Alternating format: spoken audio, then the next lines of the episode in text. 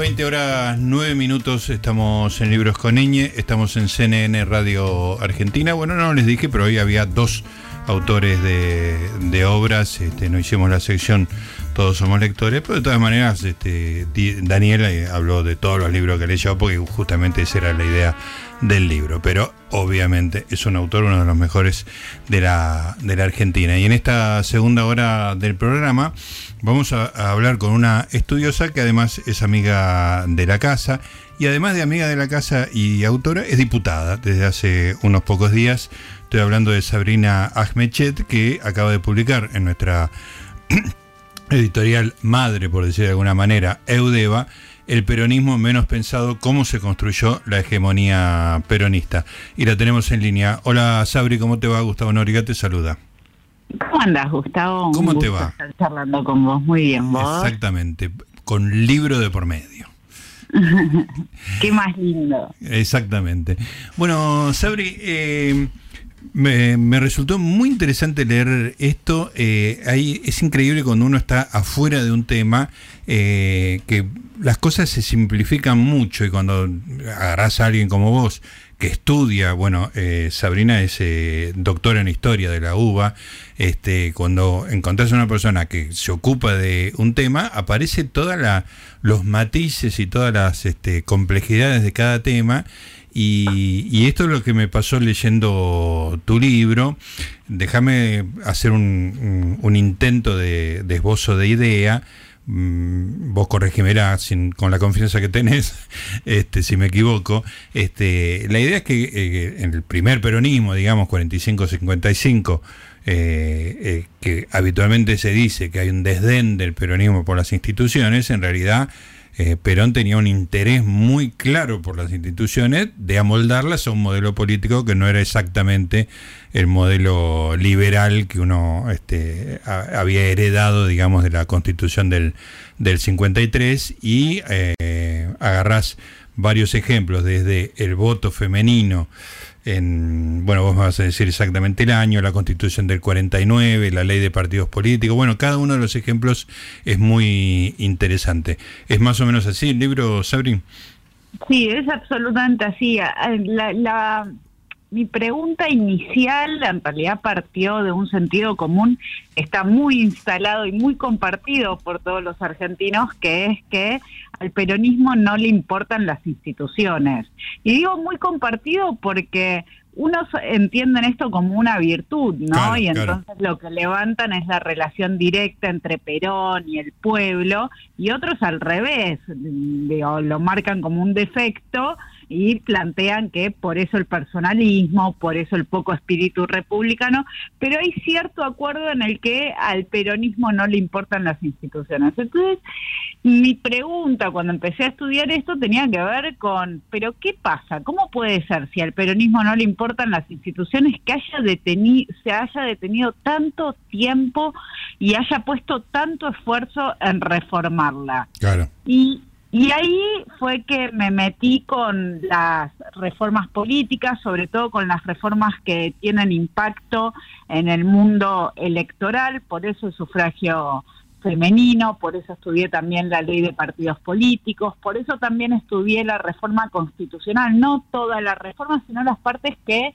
se cambia más todo lo que tiene que ver con eh, las elecciones. Digo, por ejemplo, es el momento en el que por primera vez en Argentina se permite la reelección de un presidente. No es una reelección como la de ahora, sino que es una reelección ilimitada. Eh, de, periodo de, de, seis años, ¿no? Todavía. Eh, sí, era la presidencia duraba seis años y en ese momento lo que se hace es plantear ¿por qué si la mayoría de la ciudadanía tiene ganas de elegir una y otra vez a la misma persona, qué habría más democrático que permitirle a los ciudadanos hacer esto?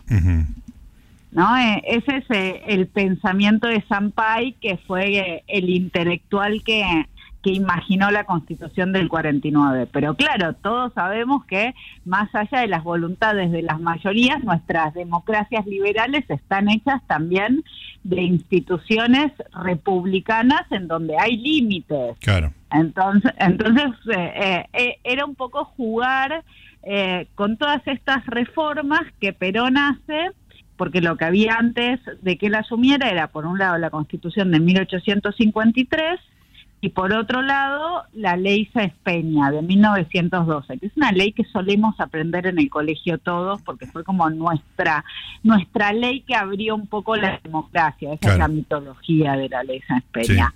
Y Perón también reforma esa ley.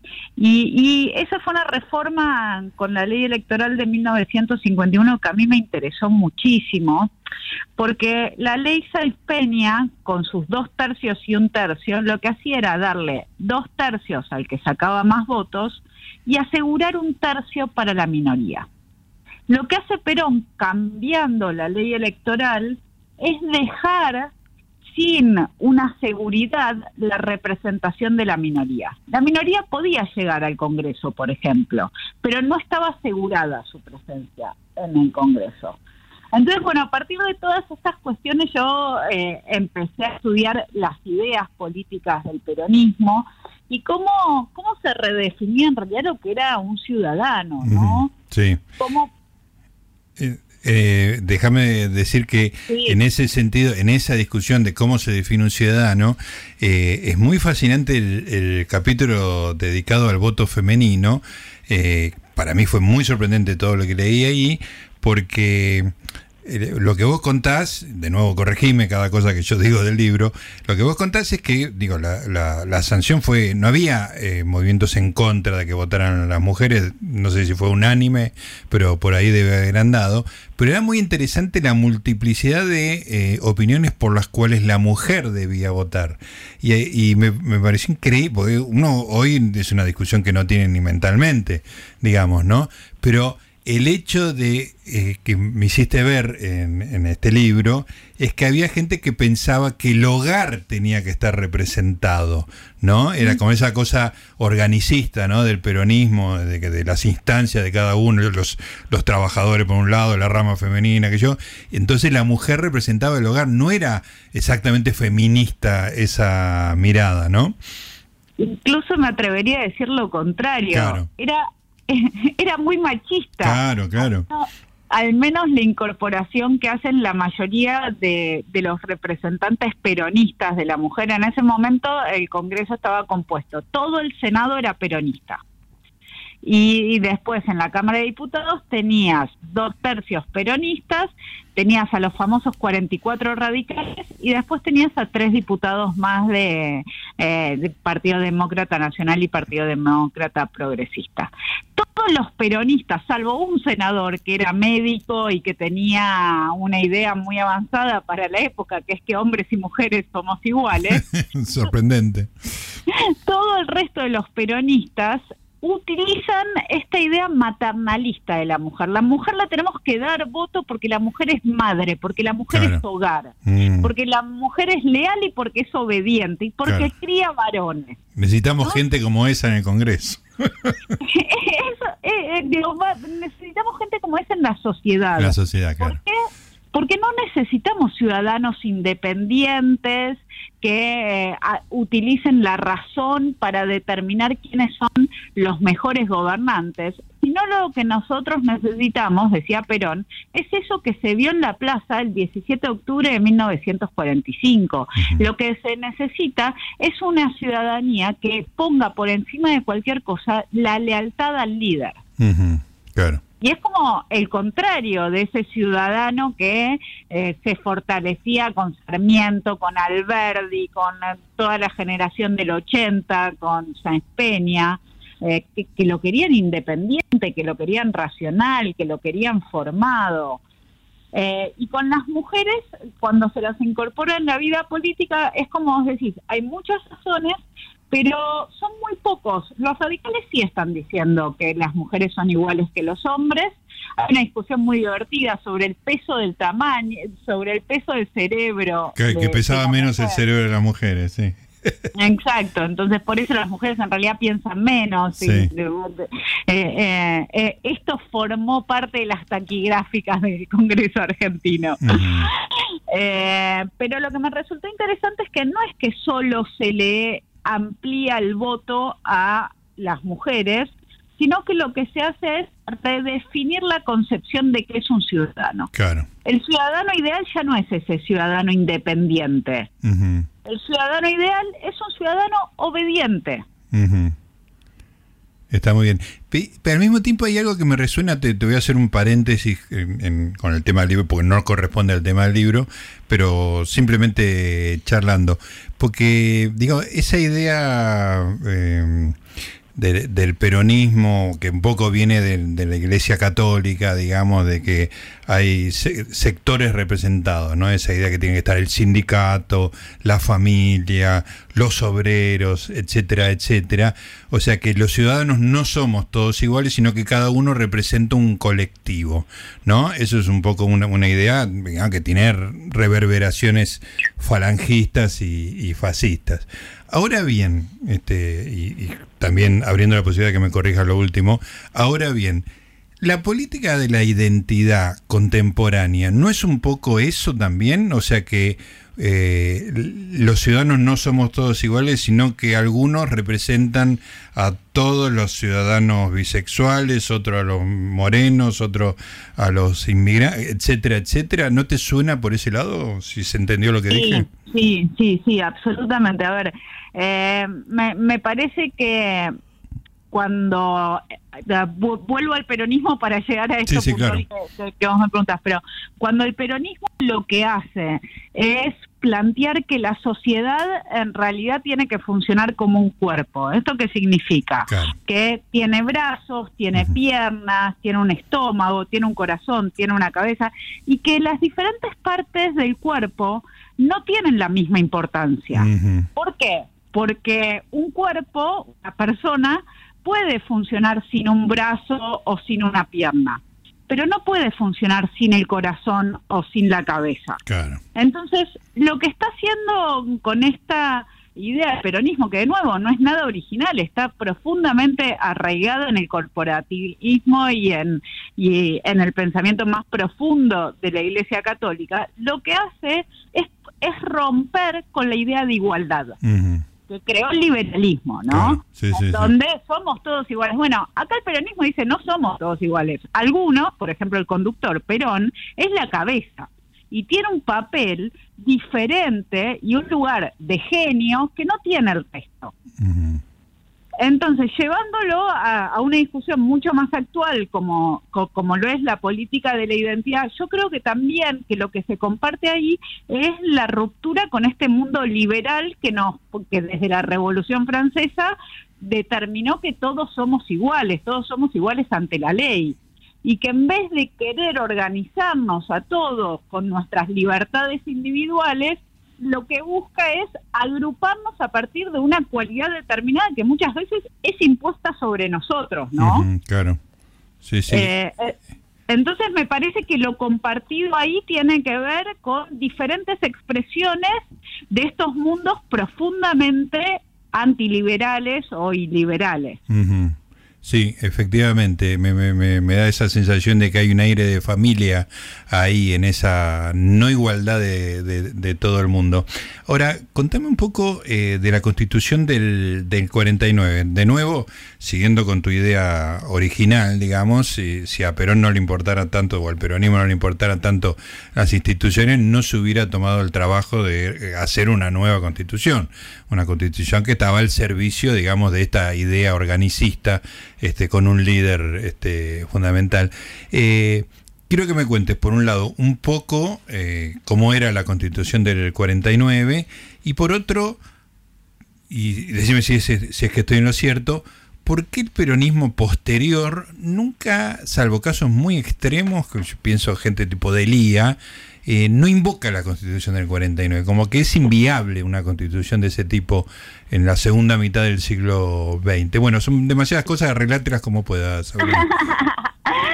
Em, a ver, mi pregunta sobre la constitución del 49, ¿por qué la reformó Perón? La respuesta más rápida es porque necesitaba reformarla para que existiera la reelección. Lo que a mí Así de simple, digamos digo, el mismo interés que un intendente del conurbano hoy, digamos. Bueno, sí, sí, Pero, y eso es lo que se dijo durante mucho tiempo, pero lo que a mí me interesó es que si ese hubiera sido el único interés de Perón, agarraba la constitución de 1853, le cambiaba el artículo y listo. Y listo. Claro. Y Perón no hizo eso. Perón hizo una constitución nueva que de hecho lo que cambia mucho más profundamente son las ideas que ordenan la constitución. Después elimina el colegio electoral, pone la reelección indefinida, hace algunos cambios que llamaríamos más técnicos y que son importantes. Pero mucho más que eso, lo que hace la constitución de 1949 es plantear que el centro ordenador de la sociedad ya no es el individuo, sino que es la comunidad, la sociedad en su conjunto. Entonces, los intereses de la comunidad tienen, según esta constitución, que estar por encima de los intereses individuales. Por eso, por ejemplo, habla del uso social de la tierra. Si hay, si hay una tierra que no está siendo explotada, la constitución del 49 plantea que es posible expropiarla. Y es interesante, ¿sabes para qué se usó este artículo de, expropiación? No para expropiar tierras, porque el peronismo no hizo eso, pero se hizo para expropiar el diario La Prensa. Ah, ese mismo, o sea, una cosa destinada en principio al campo, lo usaron para la prensa, para para acallar un medio hostil. Claro, a ver, estaba destinada al uso social de todo, ¿no? Digo, uno se imaginaba, los contemporáneos de ese momento lo imaginaban más eh, por el lado de una reforma agraria o, tenían la expropiación de tierras. Pero claro, lo, lo, que dice el artículo en sí es que eh, cada institución en la sociedad tiene que tener una función social. Y para el peronismo, quienes pensaban diferente a Perón no tenían ninguna función social, eran de hecho el enemigo. Y en ese sentido puede ser utilizado este artículo después, en 1951, para expropiar el diario. Pero volviendo a la constitución en general, lo que cambia profundamente es esta raíz liberal republicana de nuestra constitución de 1853. Lo que hace es configurar a esta sociedad, como vos decías antes, en trabajadores, en mujeres, en diferentes partes que la componen y todas ellas tienen un vértice común que es el conductor que las ordena. Bien. Eh, y, porque, y, me resulta muy interesante porque, ¿sabes quién es un claro exponente de lo que dice la constitución de, del 49? Grabois. Este, eh, la palabra Grabois me, me, explotaba en la cabeza todo el tiempo. Eh, es ese peronismo, no es el peronismo de los 60 ni de los 70, o sea, no es ni el revolucionario ni tampoco el sindicalista de, de, los años de la proscripción, claramente no es el menemismo, el menemismo está en las antípodas, la constitución del 94 es todo lo contrario a la constitución del 49 y sí tiene más aires de familia con las versiones más radicalizadas del kirchnerismo. Y Grabois ahí me parece que es, o, o de una muestra clarísima de eso, en donde creen que las libertades individuales en el fondo no importan, que lo único importante tiene que ser el bienestar general. Y ahora la pregunta central, ¿cómo se define qué es ese bienestar general? Sí, claro. Porque los liberales tenemos una respuesta de eso, es a partir de los diferentes individuos que nosotros llegamos a entender que, es el bienestar general, pero nos importa lo que cada individuo quiere. Acá hay una definición más parecida a la época de los reyes. Claro. Hay un conductor, hay un genio, está Perón, que no solo representa al pueblo, sino que lo encarna, él mismo es el pueblo, y que entonces, por lo tanto, él puede definir lo que es la voluntad general, lo que es el bienestar general. Ahora, Sabrina, pero vuelvo a una de las cosas que te preguntaba, porque uno, yo me lo imagino, no sé si lo hizo o no, pero no importa, me lo, me lo imagino a Grabois diciendo hay que volver a la constitución del 49, la tierra, etcétera, etcétera pero no es un discurso demasiado corriente volver a la constitución del 49, no es algo que se, que se discuta públicamente, como, como no, no sé si como que les da vergüenza, la ignoran por, por ahí por ignorancia histórica, o no les conviene por algún cambio de circunstancia histórica en los últimos años. Por, si es cierto lo que yo digo de que está fuera de la agenda eh, reivindicar ese, esa constitución, ¿por qué pensás vos que es? En el terreno completamente especulativo, yo creo que está fuera más por desconocimiento de lo que la Constitución del 49 dice que por otras cosas. Porque el kirchnerismo levantó muchísimas de las banderas. Le hubiera servido la le hubiera servido, claro. Sí, le hubiera servido, le hubiera sido muy funcional la Constitución de 1949 para respaldar sus visiones más virulentas. Entonces yo creo que no la leyeron lo suficiente, solo eso. Ajá, eh, puede ser. Puede ser también que eh, hubo como una fase nunca concretada, digamos, de radicalización hacia un modelo más chavista, este, que de haberse producido, obviamente hubiera implicado una reforma eh, constitucional y ahí probablemente hubiera aparecido el recuerdo de la del 49. Seguramente, eh, y me parece recordar que en el momento en donde estaba la 125 y el conflicto del campo sí estaba un poco más, eh, eh, hubo ciertos discursos que reivindicaban ideas de la Constitución del 49. De, de hecho, lo que sucedió con la Constitución del 49 es que al cumplirse, ayúdame vos con las matemáticas, pero hace poco hubo eh, en el 2019 hubo de hecho eh, varios libros y varias jornadas académicas y varios en los que participaron muy activamente muchos dirigentes del kirchnerismo, en donde sí hubo reivindicaciones. Ah, está. Yo ni me enteré, está bien. Se ah. cumplían 70 años para la gente que le cuesta hacer este números y como, como tienen este, esa devoción por el sistema decimal, un número redondo, 70 años, bueno, se habló de la constitución del, del 49. Eh, Sabrina, contame un poco de eh, el último, no el epílogo, sino el capítulo de la comunidad organizada, de los territorios nacionales que eso también es un capítulo interesante de la historia del, peronismo, ¿no? Esas, eh, convertir este territorios en provincia, muchos de ellos nombrados, digamos, con los nombres de Eva y de, Juan Perón. Este, ¿qué, ¿Qué función cumplía esto dentro de este esquema de pensamiento del peronismo menos pensado? Bueno, muchas veces nosotros nos olvidamos que hacia mediados del siglo XX, cuando Perón empieza su, su primera presidencia, la Argentina tenía solamente 14 provincias. Claro. ¿No? Tendemos a pensar que somos 24 a su Bueno, no, es bastante reciente esto. Y la mayoría de las provincializaciones de los territorios nacionales se dan justamente durante estos dos gobiernos de Perón. La última fue la de Tierra del Fuego con el menemismo, pero todas las otras se dieron con Perón. ¿Cuál es la idea del territorio nacional primero? Que es una institución creada a fines del siglo XIX en aquellos lugares en donde todavía no había suficiente población ni suficiente desarrollo y se creía que tenía que transcurrir un tiempo y tenía que vivir más gente y tenía que crecer la sociedad para que puedan tener autonomía, para que puedan elegir su gobernador, para que puedan tener su congreso local, etcétera.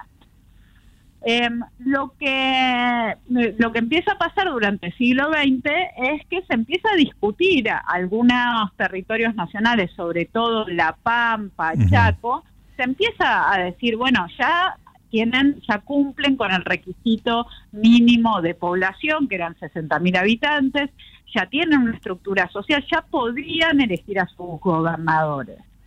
Lo que lo que empieza a suceder es que esa es una discusión que se entierra en el Congreso durante los años 20, durante los años 30, y que Perón la va a retomar, pero ya no lo hace desde estos territorios que ya son mayores de edad, por decirle de, algún modo, y que ya tienen la posibilidad de gobernarse a sí mismos, sino que en realidad lo que hace Perón, por un lado, es bajarle a todas las provincias el nivel de autonomía.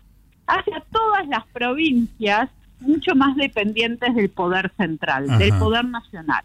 Y una vez que hizo eso, le es mucho más fácil darle la calidad de provincia a los territorios nacionales, porque en realidad lo que hizo fue hacer a todas las provincias más dependientes del poder central. Entonces, no realmente un proceso de autonomía y de empoderamiento, sino que lo, que se ve ahí y que es muy interesante por cómo lo hace. Lo primero que hace es llevar a los territorios nacionales al Partido Peronista y al Partido Peronista Femenino. Mm. Y una vez que la población y que la dirigencia política está peronizada, recién ahí es cuando llega el momento en donde consiguen la autonomía. Y, son tan exitosos estos casos para el peronismo que al recibir la autonomía terminan eh, eligiendo para sí mismos los nombres de provincia Eva Perón, provincia Presidente Perón, eh, una fue La Pampa, otra fue Chaco, eh, mostra y con, números electorales en donde el peronismo se imponía por más del 80%, cuando a nivel nacional siempre existía un 30 y pico por ciento opositor. Y Sabrina, cuando iban construyendo estas provincias se iba modificando la estructura del, del Senado, me imagino.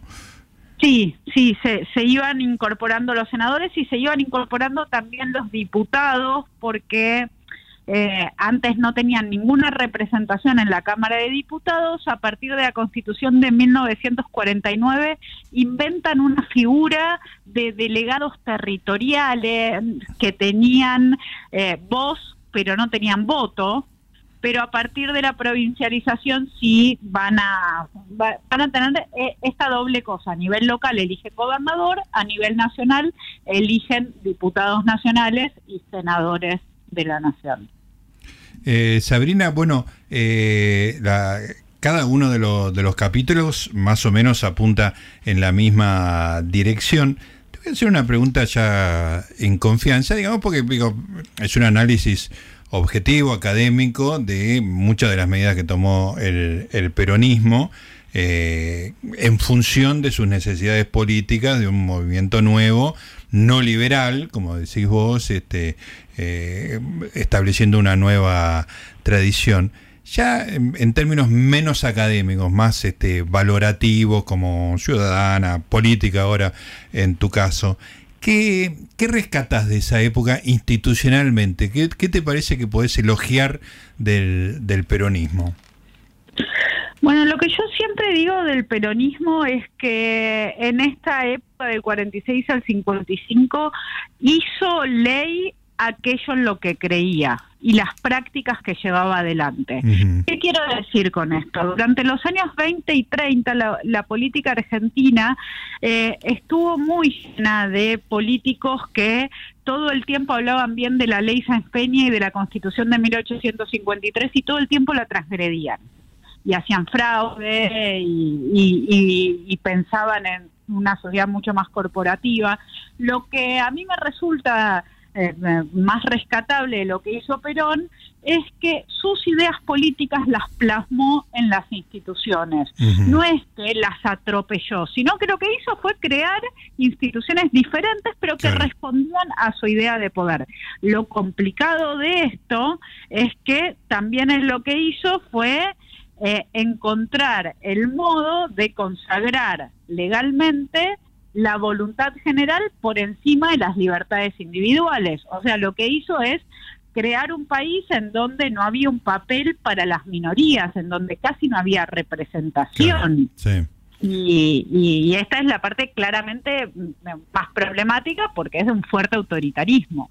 Pues es que me hiciste eh, acordar, hace dos o tres semanas, no me acuerdo bien ahora, charlamos con Juan Manuel Palacio, que se ocupa de la, vos lo tenés en, la, en tu bibliografía, se ocupa mucho de la legislación laboral, digamos, ¿no? Y, contó, es un libro sobre, que tiene varios autores sobre casos judiciales importantes en la Argentina y él se ocupaba específicamente de la ley laboral y justamente que la idea era muy complementaria de la tuya desde una perspectiva un poco más este, cercana, si se quiere, pero la idea era básicamente la misma, digamos, ¿no? Que el peronismo eh, hizo una acción muy, muy definida en términos de instituciones y que la ley de, eh, laboral que cambiaba radicalmente, llegara a todas las provincias, a los lugares más recónditos, ¿no? A los este, del Chaco, etcétera, digamos, ¿no?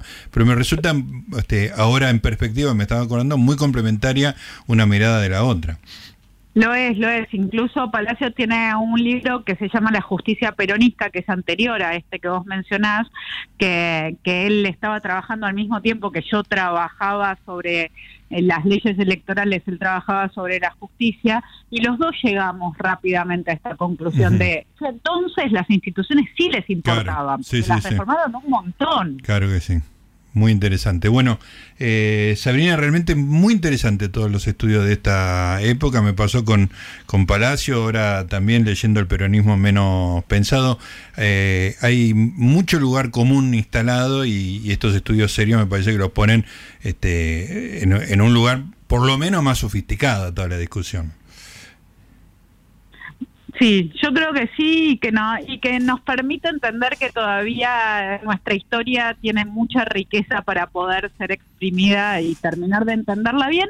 Y sobre todo a mí me parece importante porque en el caso del peronismo clásico yo escribí, eh, investigaba esto, en realidad fue mi tesis doctoral, y yo la escribía y la investigaba en pleno gobierno de Cristina Fernández de Kirchner. Entonces había muchas cosas que tenían una fuerte similitud y entender mejor el primer peronismo a mí me hizo también entender mucho mejor el gobierno de Cristina. Está muy bien. Bueno, eh, Sabri, cariños a la familia, gracias por esta charla y para la gente, el peronismo menos pensado, cómo se construyó la hegemonía peronista, editorial de Eudeva. Un beso grande, Sabrina. Otro, un beso muy grandote. Ahí estaba Sabrina Ahmechet, ahora diputada, pero doctora en historia, con este libro de nuestra editorial madre, la editorial Eudeva.